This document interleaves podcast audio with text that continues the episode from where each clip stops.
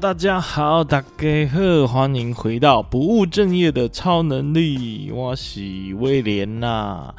那其实，其实今天这个 moment 呢，呃，大家可以注意到我的麦克风是用家里的 ATR 二一零零叉，没有到灶咖去录音。原因是因为现在很晚了，现在是半夜十二点半左右。那为什么我要在这么诡异的时间点录音呢？啊，因为呢，我们节目呢已经拖更了两周了。然后，正当我以为万事俱备，只欠东风的时候呢，哎呀！意外总是发生的特别快，诶、这样的情况其实今年已经发生了大概三次四次了哦。那我其实一直在想怎么样避免这样的情况啊，但呃，不管如何呢，我发现呃，我其实也没有很在意，就是有。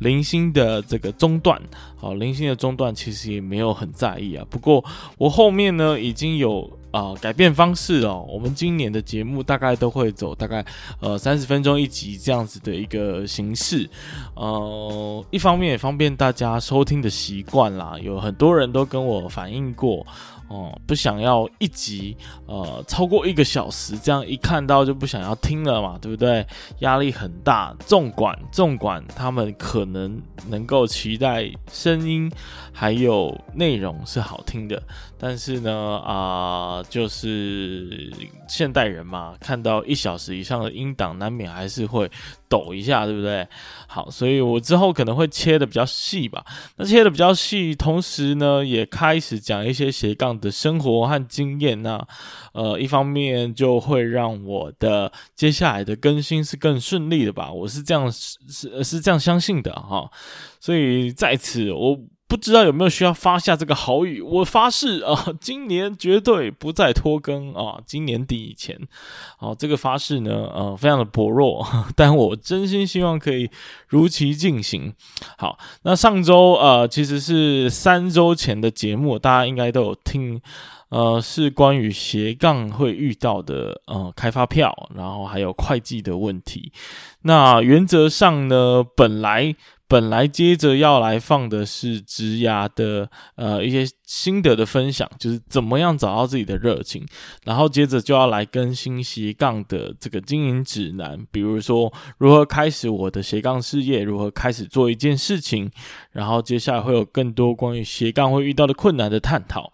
呃，作为一个这样子一系列，应该是蛮蛮好的，没想到。我们这一个上一集更新的这个火焰呢，马上就熄灭了啊！不过没关系，就我刚诚如我刚刚所说的，我们必须要来努力了，好吗？就跟呃最近也发下好语要来减肥是一样的啊，但不知道会不会像过去几次一样，就是都打水漂，希望不要。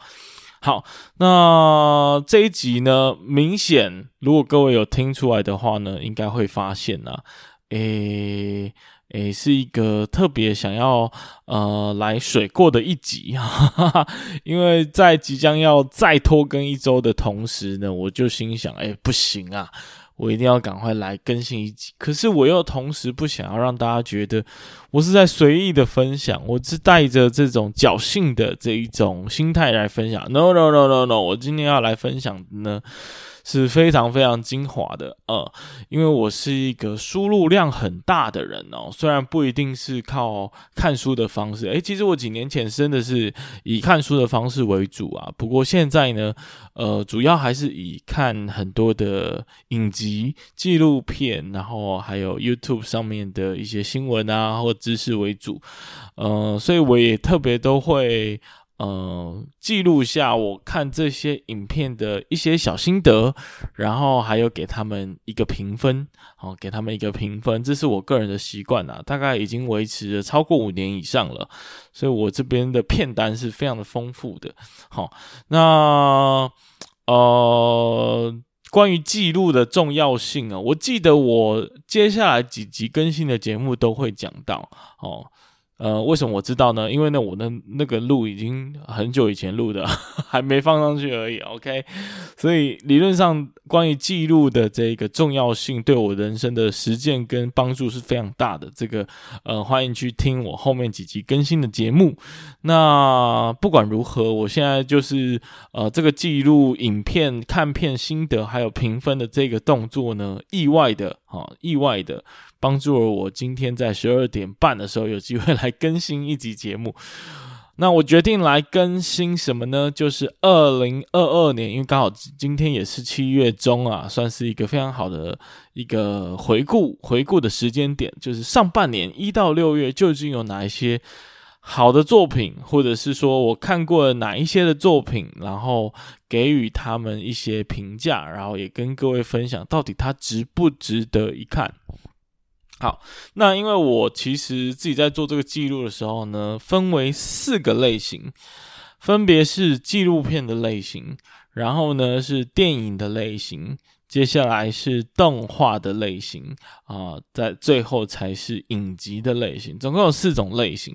那无可厚非啊，纪录片的看片量一定是最少的嘛，因为通常纪录片蛮无聊的。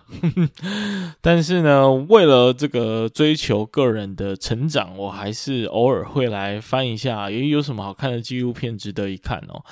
那偶尔翻到不错的，就会蛮激动的。好，蛮激动的。那像接下来，我最近有很多的纪录片也是想看呢、也都存在我这个 Netflix 的片单里面，许久尚未呃拿出来一看哦。不过接下来应该都会再陆续的收看，然后跟各位报告我的心得。好，那来说明一下哦，就是纪录片我这半年看了哪些呢？呃，首先呢、先跟各位介绍一个 Netflix 的。诶，其实接下来的这五部纪录片都是 Netflix 上有的。那成第一部叫《成真辣妹》，《成真辣妹》呃，我个人给她的分数并不高哦，一到十分我给她七分。原因是因为它作为一部纪录片呢，其实我觉得没有那么有趣啦，而且它的。这个拍摄的手法也不是特别的高明，不过因为这个题材是在讲关于呃美国其实有很多素人啊、素人拍成人影片的这种产业，然后呢一夕之间好像蛮多的人在投入的，然后很多投入的人也是赚得盆满钵满啊。那因为我知道台湾这个产业，呃，比如说 Swag 啊等等的，也都在呃快速的成长当中，所以我就对这一个纪录片特别好奇。那其实记录这这部纪录片是有得当初是有得奖的哦，呃，然后而且后来 Netflix 还再拍了一个。呃，算是第二季吗？因为这一集的纪录片《成真辣妹》第一集呢是一部纪录片而已，但是它的《成真辣妹》的第二集呢，其实是一系列的影集，然后探讨各种现代的这个跟情色有关的议题吧。我想应该是这样子。不过第二集的这一个影集啊，蛮长的，所以我还没看。所以如果推荐啊的话呢，就是对于这个美国。哦，这样情色的的素人成人拍片的产业有兴趣的话，可以去看一下。不过我是给七分啦，没有很高。再来是一路顺风哦，一路顺风，一路顺风这一个纪录片是在讲关于呃吃迷幻药啊的一些受访经验。那其实他找了非常多的名人，然后来分享这个。吃了药的一些感受啊，然后呃觉得很迷幻的这种惊奇的体验啊，还有一些注意事项等等，感觉就是像是一个用药的指南的感觉。那这部片我也是给他七分啊，因为呃必须老实说，它里面提到的药物呢，台湾都是非法的嘛，那完全没有办法感同身受啊，只能听他的描述哦，然后给予一些。呃，好奇心的满足这样子，所以在更多的篇幅、更多的精致度，可能都都都没有做到啦。所以说，为什么给他七分呢？就是因为他虽然满足了好奇心，但是并没有呃真的有很大的收获或者是呃兴趣。好，那这部片就是呃其实也没有到很推。那我们赶快进入下一部片，下一部片叫《毕克兰》，然后它有个副标哦，瑜伽士啊大师啊性侵犯哦，瑜伽士跟大师是听起来很厉害的感觉。毕克兰这个人好像真的是一个世界有名的大师，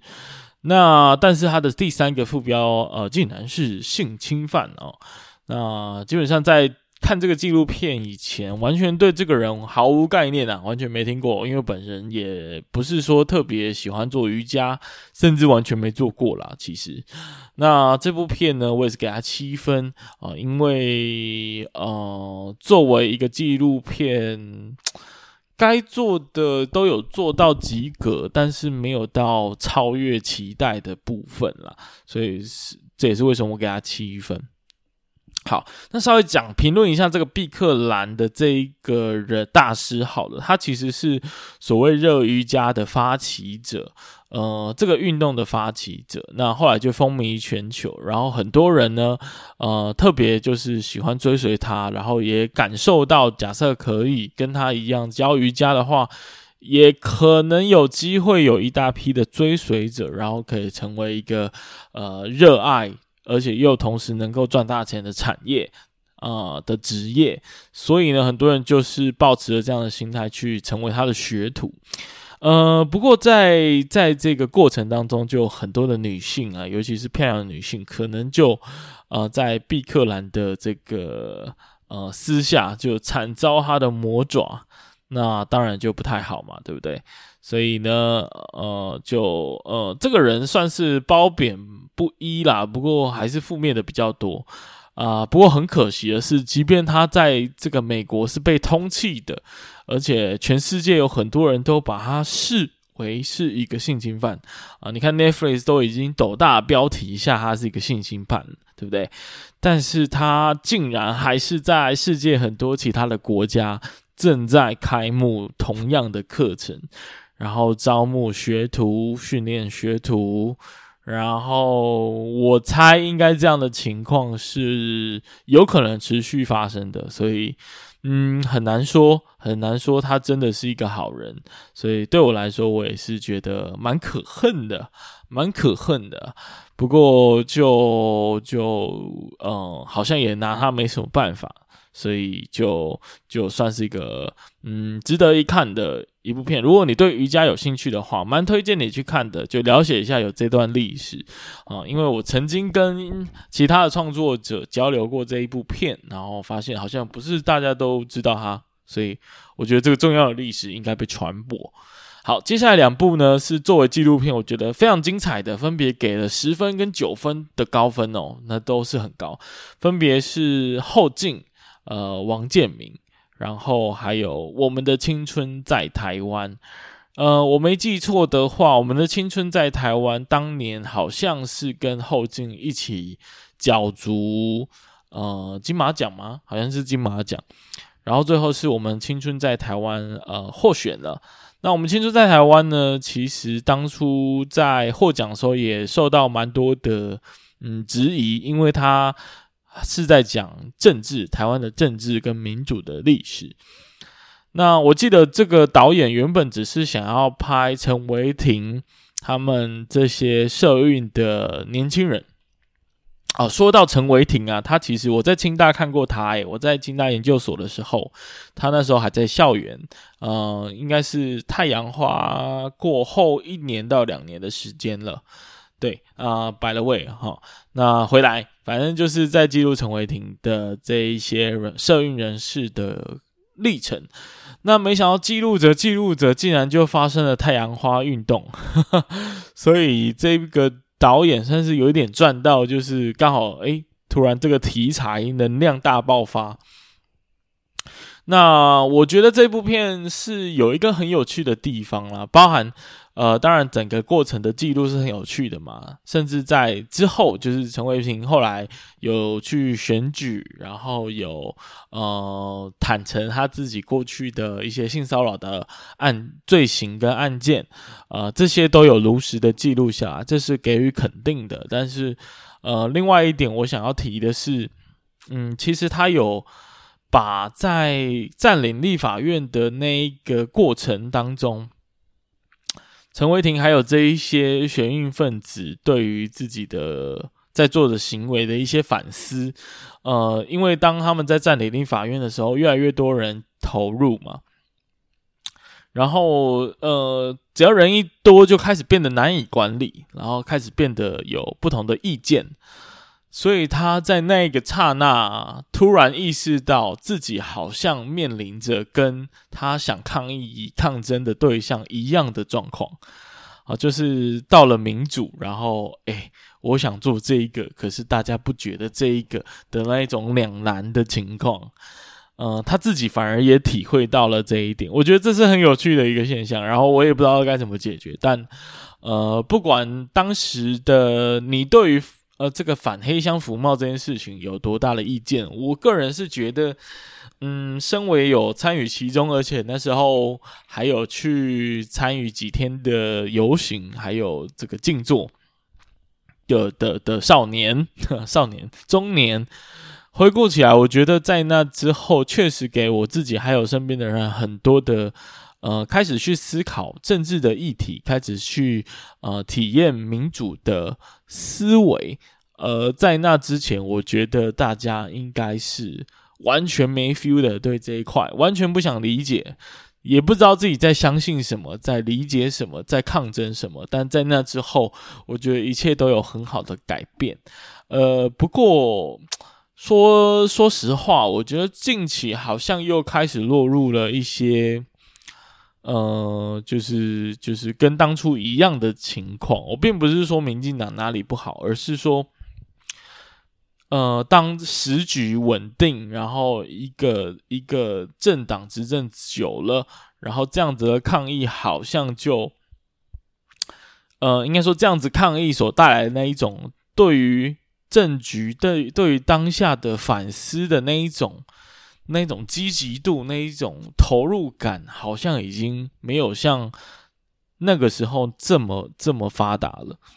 大家好像又逐渐的冷感，逐渐的呃，逐渐的失去兴趣，然后对政治漠不关心。我觉得蛮可惜的啦，所以呃，还蛮推荐大家去看这部片的。好，我好像讲的有点太多了，我还是希望可以讲快一点。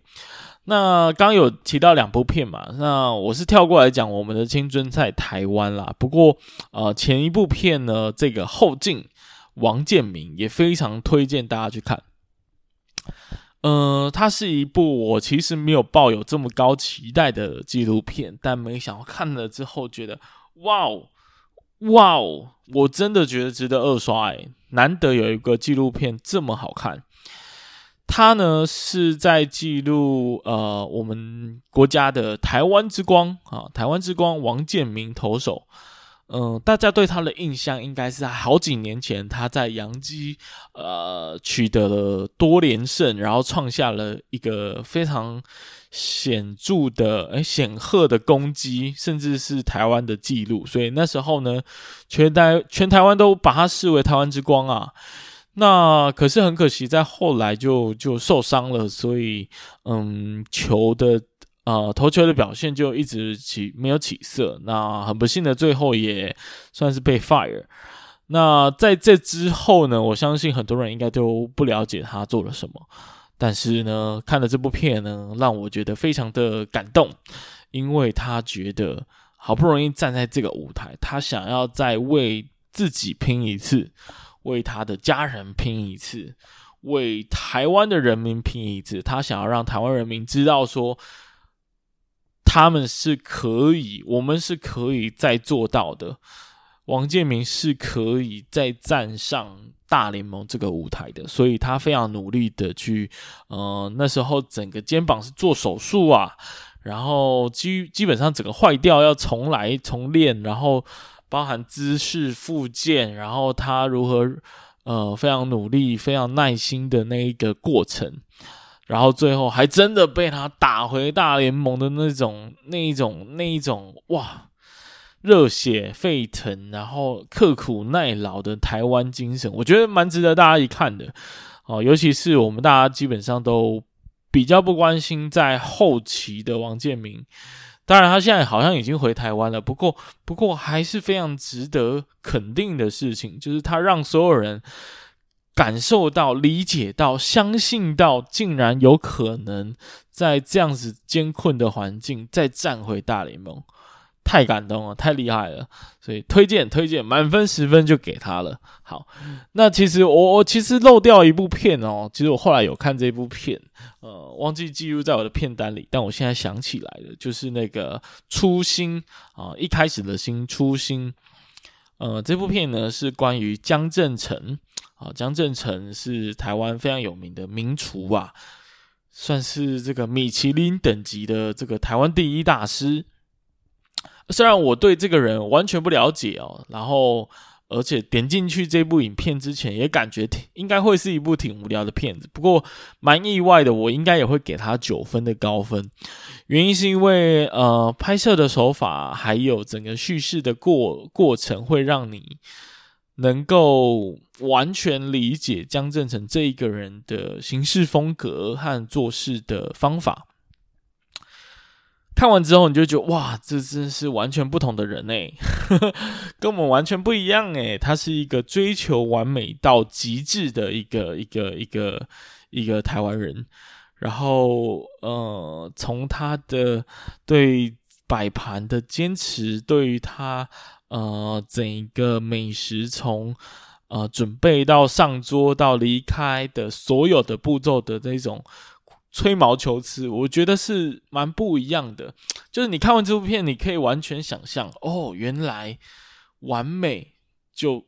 是长这样子的，原来呃毫无瑕疵就是长这样子的。那我很难想象，就是去做一个这样子的人啊。对我来说，因为我并不是这样的个性，可是他呃很好的透过荧幕的力量。完全可以传达到你的身上，让你感受到完美，追求完美是一个什么样子的情况，什么样子的心情，什么样子的一个呃思思考方式，我觉得还蛮值得一看的。对，好，那休息一下，喝口水，继续来录音啊。那、接下来是关于电影的部分。我觉得我最近看的电影算是比较少吧，主要还是看这个动画还有影集比较多。那在二零二二年上半年，我觉得很好看的呃电影有哪一些呢？当然啦、我们这个漫威的作品就不在话下了，好吗？我们首先来谈一下这个《奇异博士二》哦，《奇异博士二》真的是。身为一个资深的漫威迷啊，真的是看完会生气的一部片。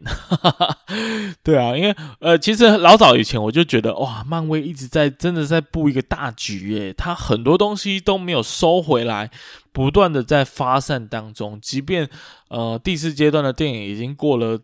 将近尾声了，但是我还是感受还没感受到他有任何要收敛的迹象。那所以《奇异博士二》这一部电影的名称呢，叫《疯狂多元宇宙》。原本的想象是会试图的让这个多元宇宙有一点点的汇聚的感觉，但是并没有，他没有讲好这个故事，所以啊，就觉得很可惜。详细呢就不再赘述了。反正谈到这一部电影呢，就是非常伤心。那当然，最近也看了《雷神索》，不过它属于七月的电影，所以就不在我们这一次的评选范围。好，那来讲一下二零二二年上半年有什么好看的电影吧。诶，老实说，我看的不多，所以我必须要很啊、老实的跟大家说对不起。而且我可能会讲一些是比较旧的电影。不过首推一部呢，就是呃蛮旧的电影哦，但是我今年才看，所以我也把它加入这个片单，叫做《前田建设奇幻营业部》啊，这是一部日本的电影。这部电影急推，我给它十分的高分哦。为什么呢？它是在描述日本有一个企业叫前田建设，它其实是真实存在的企业的。然后呢，呃。呃，突然，呃，其实整部电影充斥着那种无厘头的幻想的感觉，那所以也很符合它的名称，叫做奇幻营业部啊。因为，呃，电影就在描述，突然有人突发奇想说，诶，那如果我们来做无敌铁金刚的那一个，有一个很酷的开门，然后无敌铁金刚就会从里面升上来的这一个机关。好，这个机关呢，呃，上面是一个污水处理厂，然后他必须要把门打开。好，然后我觉得，我觉得这个实在是太荒谬了。就是为什么有一个建设公司需要去做这样子的的设计，而且设计出来你又没有办法有客户去买，然后这个电影就给他了一个很荒谬的设定，但最后又荒谬的很有趣，很有很有意思，因为从来没有人想象过可以。把这个虚拟世界的东西，然后尤其是建筑这种非常冷的知识，然后把它在电影上呈现出来，然后竟然还荒谬的有一点有趣哦，所以我给他十分的高分。那他真的是超级认真在谈说，我从各种建设、土质、材料、设计、电器、机械各个方面该怎么去克服，然后嗯。里面的每一个角色也都是有自己心里的，嗯，一开始从啊，谁想做这个东西啊，就没有绩效，对不对？到最后很热情的投入的这个过程，我觉得也描写的很好。加上他的故事太奇葩了，奇葩的太有趣了，所以非常推荐大家去看哦。呃，完全没有什么知识的背景前提，所以你就是去看就对了。好，那下一部片呢？呃，也是 Netflix 上看到的，叫做《超时空亚当计划》。呃，这部片还蛮有趣的啦，就是，但是我觉得纯粹就是当做一个爽片吧，其实没有什么太太太吸引人的故事。但，呃，完全是因为呢，其中的两个主角，一个是死侍的。演员，然后一个是那个浩克的演员，所以就直接当脑粉被吸入啊，好像完全没有什么主见。好，但是这部片呢，着实是一个非常好的爽片，所以推荐大家去看。呃，然后有一部片也是有同样的性质哦，这两部片我都给它大概八到九分之间，呃。刚讲是超时空亚当计划嘛，那下一部是泡泡，泡泡也是 Netflix 上的一部呃原创的动画电影，它让你很有新海诚的感觉，但是是在描述一个比较奇幻的背景。然后我不得不说，它的那个整个动画的画法、转场、声音、配乐、配音，哇，整个神的跟鬼一样啊！好，我觉得它是应该是今年最屌吧，今年最屌的一个电影啊，呃，动画电影在声音啊跟画面的表现上，呃，故事就描述呢，一东京突然覆盖了一呃一个很大的泡泡框，然后里面呢都是泡泡，呵 呵呃，就跟他的电影一样，叫做泡泡，呃，所以里面呢会有一群人，他们是。东京的原住民，然后他们就想要留在这个地方，但是又没有太多的资源，所以他们就会流行一种比啊、跑酷比赛，只要跑赢了就可以抢夺或者是取得赢得对方的这个资源或补给品。那呃，所以你可以想象，就是跑酷的过程一定超酷的，然后它的声音、它的画面，就是因为这样就超级超级吸引人。但是呢，它的致命伤还是故事本身，其实没有这么的有趣哦。呃，所以呃，推荐大家在看这部片的时候，跟看刚刚那部《超时空亚当计划》一样，不用抱太大的期待啊，就单纯的去享受它的影音效果就好了。如果你是抱持这样子的心态来看这两部片，应该会觉得很开心。好，那下一部片呢，要跟大家分享的是。呃，这应该是去年的片了，叫做《千万别抬头》。好，千万别抬头哦，超好看，超好看。呃，除了音因为主角是里奥纳多跟那个，诶诶，我忘记他的名字了，就是演饥饿饥饿游戏的那个女生，呃，珍妮佛什么什么伦兹吧之类的，反正就很有名的那两位演员。他在演的这一部剧，哇，真的是是是在讽刺，而且用超级可怕的力道在讽刺现今的社会，尤其是美国的社会吧。嗯、呃，千万别抬头是在描述说，哎，他们这个两个演员呢，其实是做研究的，然后他们观察到，哎，发现有彗星要砸来地球了。那这个过程呢，他们当然第一步就是想说，想办法去去呼吁全世界啊，呼吁政府的官员赶快来注意这个问题，赶快一起来对抗它，赶快把这个陨石迎面而来的彗星给销毁。但是呢，跟彗星撞地球那部片的结局不一样哦。呃，这部片在描写就是没有人相信，没有人相信，甚至在现代这个社会，大家关注的重点竟然还是呃新三色的东西，竟然是呃非常火火辣的这些八卦新闻，而不是真正重要的这个彗星的重点。那当然，你会把期望给寄托在政治人物上，但是很不幸的，政治人物也呃充斥着只为自己的利益，只为了人民的现阶段的选票，呃，而罔顾真正的呃为人民好，为了全世界，为了地球人着想的这一个念头，呃，所以还蛮有趣的讽刺片啊，我给他也是十十分的高分。那如果你对于这样子的片有兴趣的话，可以去看看。然后，呃，它是一个比较偏政治讽刺的一部片哦。不过，其实我觉得也可以去想象一下，如果我是演员，我是里奥纳多的角色，我是珍妮佛呃罗伦斯的表的的的角色，我会怎么样去呼吁大家，对不对？因为很难呐，确实很难呐。我们就不要说。彗星好了，今天当呃，我们之前有呃，我在我的 IG 上也有分录分享另外一个纪录片，就是那个呃，诶，那一部片叫什么？黑呃平面呃，地球圆不圆吧？地球圆不圆是在讲有一群人是相信平面啊、呃，地球是平的哦，他觉得全世界的政府都在好小，都在刻意隐瞒。那我那时候在 IG 上 po 文，我就我就强调哦。我们尽量不要去质疑或者是怀疑别人的呃大胆的假设是错的哦，呃，当然，当当然，平面平面平面的这一个理论地平说，我觉得是有点荒谬啦，因为还是蛮多证据可以证明地球是圆的。但是呢，永远不要去质疑那些勇敢提出不同看法的人，这是我我我我很想强调的。所以千万别抬头，这一部片也是啊。就是因为很多人去质疑这些这些提出不同看法的人，所以真正的真正重要的意见可能就会因为这样被埋没啊。所以我刚刚想要举例，就是说，如果你今天是发现外星人或发现什么，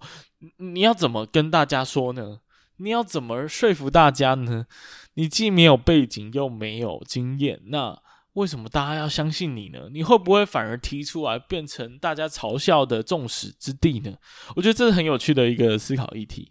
那大家也可以想一下。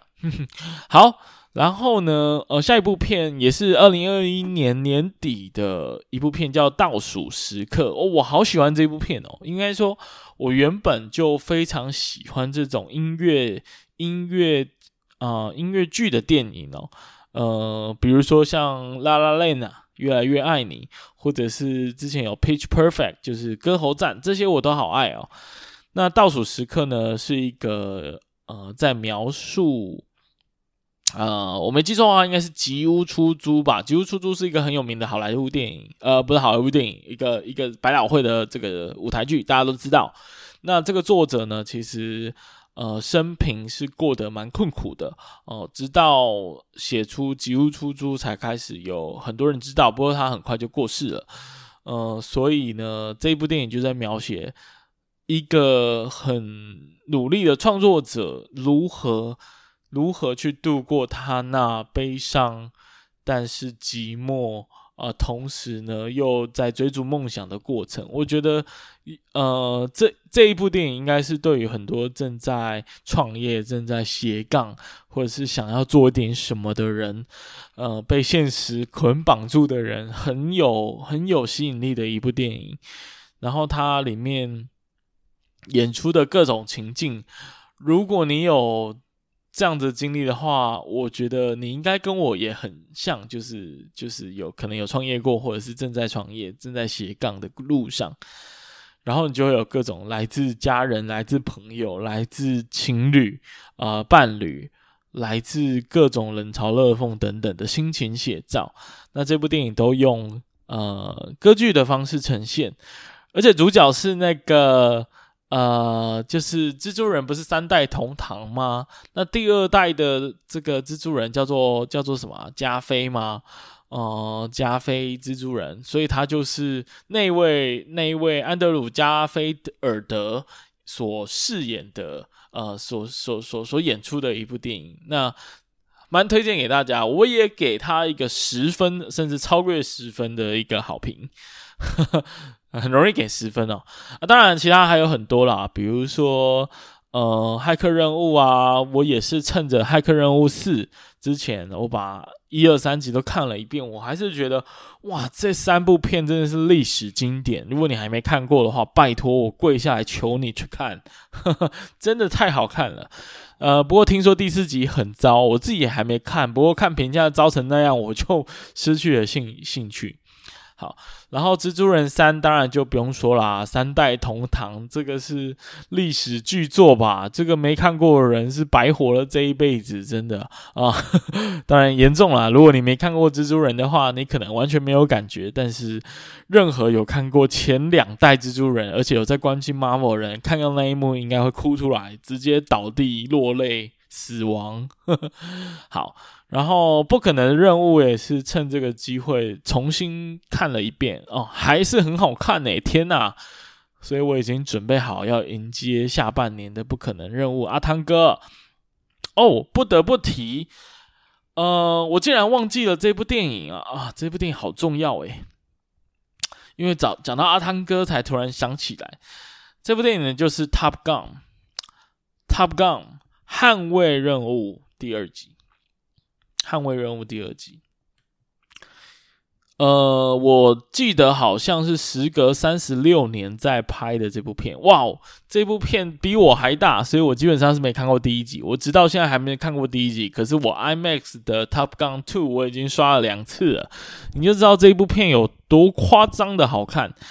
那你很少看到有一个电影的续作呢，呃，基本上你没看第一集也没关系哦。因为他都会用一些方式让你稍微知道哦，前一集演了什么，然后跟这一集的关联性是什么，然后呃，他也尽可能的去让新的观众是有办法马上进入情况的。好，那更难能可贵的是，他的故事有好好的把它说完呐、他的故事是非常的呃起承转合非常好的。然后再加上演员就不在话下了，阿汤哥还有呃带他带领的新人演员，这些都非常非常的出色。然后角色的刻画简直是完美，每一个人都好细腻。尤其是我最喜欢的是里面的 Rooster，就是呃是第一集第一集作品阿汤哥的好战友。呃，好好队友的的的儿子啊、的儿子啊、那因为他的战友挂了嘛，所以他的儿子显然是非常的呃，非常的恨阿汤哥啊、那这一集他就是透过一些故事的编排，一步一步的让他们的感情越来越好。哇，这真的是铺陈的太好了，很少看到续集可以兼。讲故事讲得好，角色刻画又刻得深，然后动作的场景又可以让大家保证爽度两百分，而且阿汤哥是真的会开飞机耶，真的是有够猛。所以如果你还没看过两次的话，麻烦你去刷 IMAX 两次好吗？绝对不会后悔。他的那个战机喷射，然后驾驶的那一种爽感。我觉得有超越我看复仇者联盟的感受啊，至少是平起平坐了，所以非常推荐大家去看啊！花式乱吹，花式乱吹这部电影真太好看了。好，那讲完了电影，哇，已经四十分钟了，那我们还是要讲一下啊，怎么办？因为我超想讲完所有的东西，可是现在时间有点慢，好吧，那我就呃在动画跟影集的部分，我各推一部一部好了。那呃剩下的就是有机会的话再跟各位分享哦。那希望大家见谅，希望大家见谅。那动画的话呢，我来推一个，我觉得超级重要的啊，超级重要的，什么 Any 啊，那些那个那个大家都知道了嘛，间谍加加九，对不对？那些都知道了。好，那有一部片，我觉得大家不一定知道哦，呃，尤其是你平常如果不是非常 follow 动画的话，你可能不知道。但是呢，这一部片。这一系列的动画是我今年看过他妈史上最好看之动画系列，没有在开玩笑哦。它就是八六不存在的战区，太好看了！我跟你说，好看到什么程度呢？呃，我我们个呃稍微从它的画面来看就知道，哇，你你很少有看到一一部动画的画面竟然有让你觉得赞叹。是不是艺术品的这种感觉？很少很少有作品让你觉得它好像是艺术品。那再来讲它的故事，它的故事虽然有一点老掉牙，但是我觉得非常的精彩。然后故事的这一个铺陈、节奏、结尾，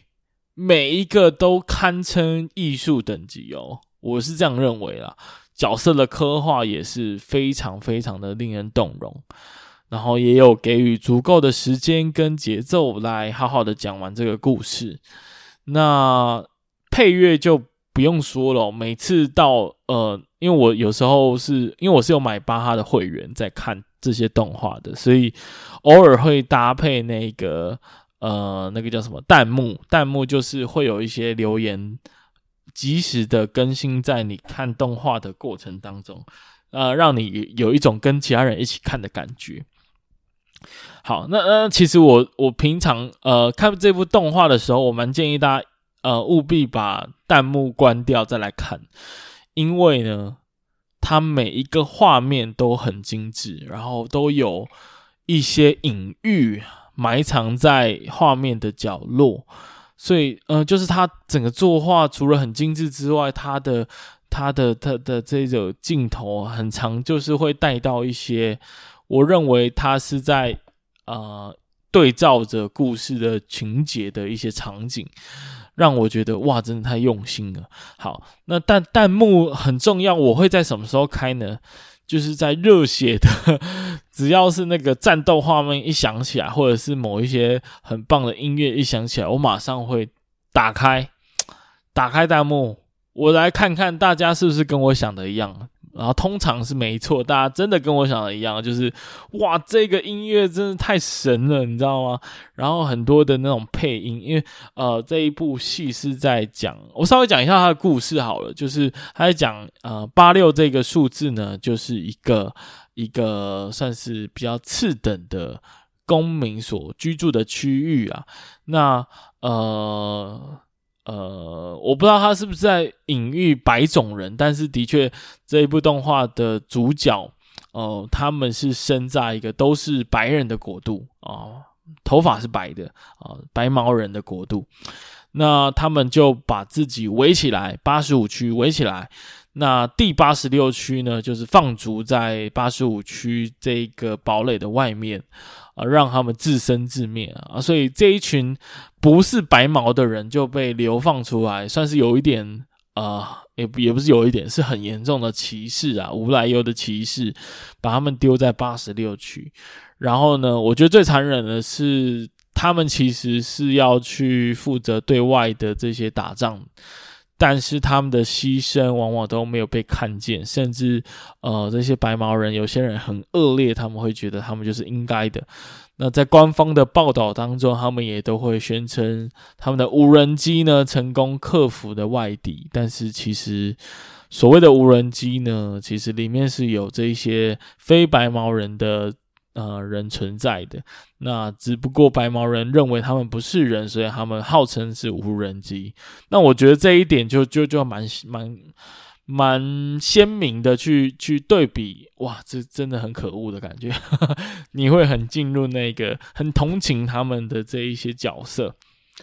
但这些角色后来也有一些自己走出来的路哦，反正就呃不讲太多他的剧透，我觉得每一个细节都必须要你亲自体会。好。那呃呃呃呃，为什么要讲到那刚那个配音要稍微带到故事？是因为里面可能有一些呃战斗的画面，呃是很明显的会听到一些敌方的声音的，然后他会用一些一些特殊的方法来呈现，让主角听到。那当听到那个声音的时候，他必须要配一个很特殊的声音。哇！我想说，连这个都配得出来，这个声音太赞了，你知道吗？好，所以这个八六不存在的战区，呃，如果你去看评价，都会给予超高的分数，但是不知道为什么它就是没有到，至少在我的同温层里面，好像没有那么大众啊、呃，大家不一定都会看，至少不像鬼灭这么大众。我也是有看鬼灭，鬼灭也是很好看，没错。不过呢，跟这部比，就是差了这么一一截哦。不过鬼灭的人气当然是远比远超过八六不存在的战区啊。不过我真的强烈建议，就是所有他没有分性别、没有分年龄、没有没有分对于动画的呃风格的偏好，只要你是愿意看动画的，都强烈推荐你去看这一部动画。这是。呃，动画方面的推荐，那影集方面的推荐呢？呃，当然，呃，不得不提哦，Marvel 的今年的影集都还蛮厉害的，都还蛮赞的。呃，尤其是月光骑士啊，呃，他的那个叙事的方式，哇，真的是有够厉害，有够厉害。但是我讲这么嗨，可能非漫威粉是完全不懂，呵呵，所以我们要来推的呢是别部片了。呃，有一部片叫做《喜剧开场》，激推激推，尤其是对于呃有创业过或者是曾经追逐梦想，然后不知道该如何放弃的人，因为这部片在谈的呢，呃，就是喜剧演员他们在这个呃十年前就宣呃发誓说他们要来。投入演员的事业，那大家也知道，演员是一个没有办法保证他一定付出时间就会有一定回报的一个职业嘛，所以很显然的，这个故事就在描写他们十年的约定呢，已经快到了，可是他们的成绩呢一直没有什么起色，所以他们在呃挣扎着要是否要放弃的这一个过程，我觉得这个过程非常非常值得大家去体悟。那如果你没体验过，你可能没办法感受到剧中的那一种挣扎。不过呢，这部作品就是这么的美好哦，因为它并不是那种大喜大悲啊、呃，痛哭流涕。我为了梦想一定要坚持下去，一定要什么？他他其实就是准备好要放弃了。但是一般人在面对放弃的时候，通常是非常的痛哭流涕的。但这部片，呃，不能说没有悲伤的成分，但是它就是用一个，呃，很、很、很真实的方式，很诚恳的方式在，在在讨论放弃这件事情。那我反而很喜欢这种过程，而不是就是那种哦，很悲剧、很激烈的悲伤的那种感觉。没有，没有，没有，他没有，他就是很诚有诚诚意的、很诚恳的在讨论。放弃的这件事情，那那对于这个放弃的这件事情，我之后应该也会特别做一集，然后找呃可能有创过业的朋友呃一起来聊这件事情，就是如何判断何时应该要放弃，以及面对放弃的这一个心态应该是什么。呃，放弃并不代表失败，不并不代表不好，而是呃呃你只是结束了一个你正在尝试的东西，你有可能因此学到了什么。所以我我蛮推荐大家去看这部剧的。然后这部剧呢是菅田将晖，就是我哦，我不知道 Irene 很喜欢菅田将晖，但是我我就是纯粹觉得他演的很棒，但是没有那种由衷的爱的那一种感觉。但我知道很多人是喜欢菅田将晖的，所以呃，如果是的话呢，你也可以去看一下这部剧，然后呃，推荐给大家，非常非常推荐给大家。好，那以上呢就是关于二零二二年上半年度哦，虽然不是很完整，但是但是也分享了很多部片，那希望大家会喜欢啦，也而且更重要的是不会觉得我是在混这一集，并不是哦，大家认真听应该就可以发现我真的推荐了很好很好的东西给各位，对不对？好。那再次呃自我鞭策，下周开始我们即将要如期的更新。我现在这个排程呢，跟文章呢已经如火如荼的展开了哦。那最近也会有很多的合作，呃，没有要在这一集节目详谈，但但之后呢，或许大家就会在各处看见看见我们合作的成果。谢谢大家的收听，我们今天就到此再见。那如果你是第一次听这个节目的话，我们是在帮斜杠的人找方法，帮指甲卡关的人找方向。谢谢大家，我是威廉，欢迎收听不务正业超能力，我们下次再见，拜拜。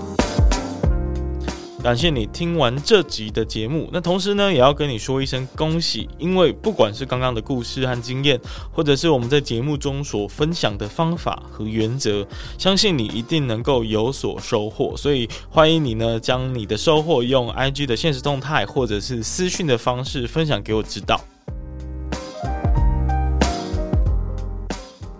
如果你是第一次听到这个节目，那我们的频道呢，主要会跟各位分享各行各业的职场故事，或者是各种斜杠经营的经验和方法。那如果你也喜欢这个节目的话，因为 Podcast 这个媒体的特性啊，其实是很难传播出去的，所以我唯一的依靠呢，就是靠你的口碑，然后帮我多多的推广和宣传。那更多人听呢，我就有更多的影响力，可以去邀请很多厉害的人继续来上我的节目。那最后最后，记得到各大 Podcast 平台订阅我的节目。那平时呢，我也会不时的在 IG 上更新斜杠经营的这些相关的内容跟生活。那如果有任何的想法和建议，也都可以在 IG 上找我聊聊。那我们就下次再见了，拜拜。